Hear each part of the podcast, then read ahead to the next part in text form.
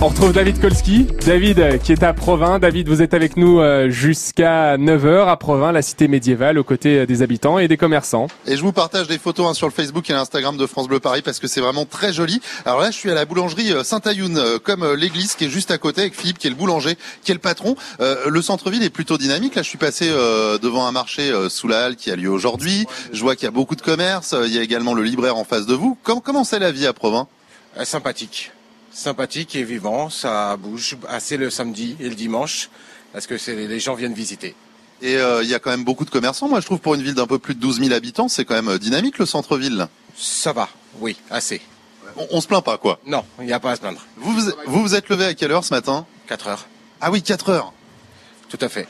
Et c'est c'est quoi votre rythme de travail en général, vous qui êtes boulanger 4 heures midi et l'après-midi tranquille, Euh, La petite sieste de l'après-midi exactement. Est-ce qu'on a encore du chocolat Là, je vois un petit peu de friture. Oui, tout à fait, il y a encore des chocolats de Pâques. Ouais, donc on, on prolonge le côté euh, Pâques à la boulangerie. Toujours pendant 15 jours après Pâques, oui.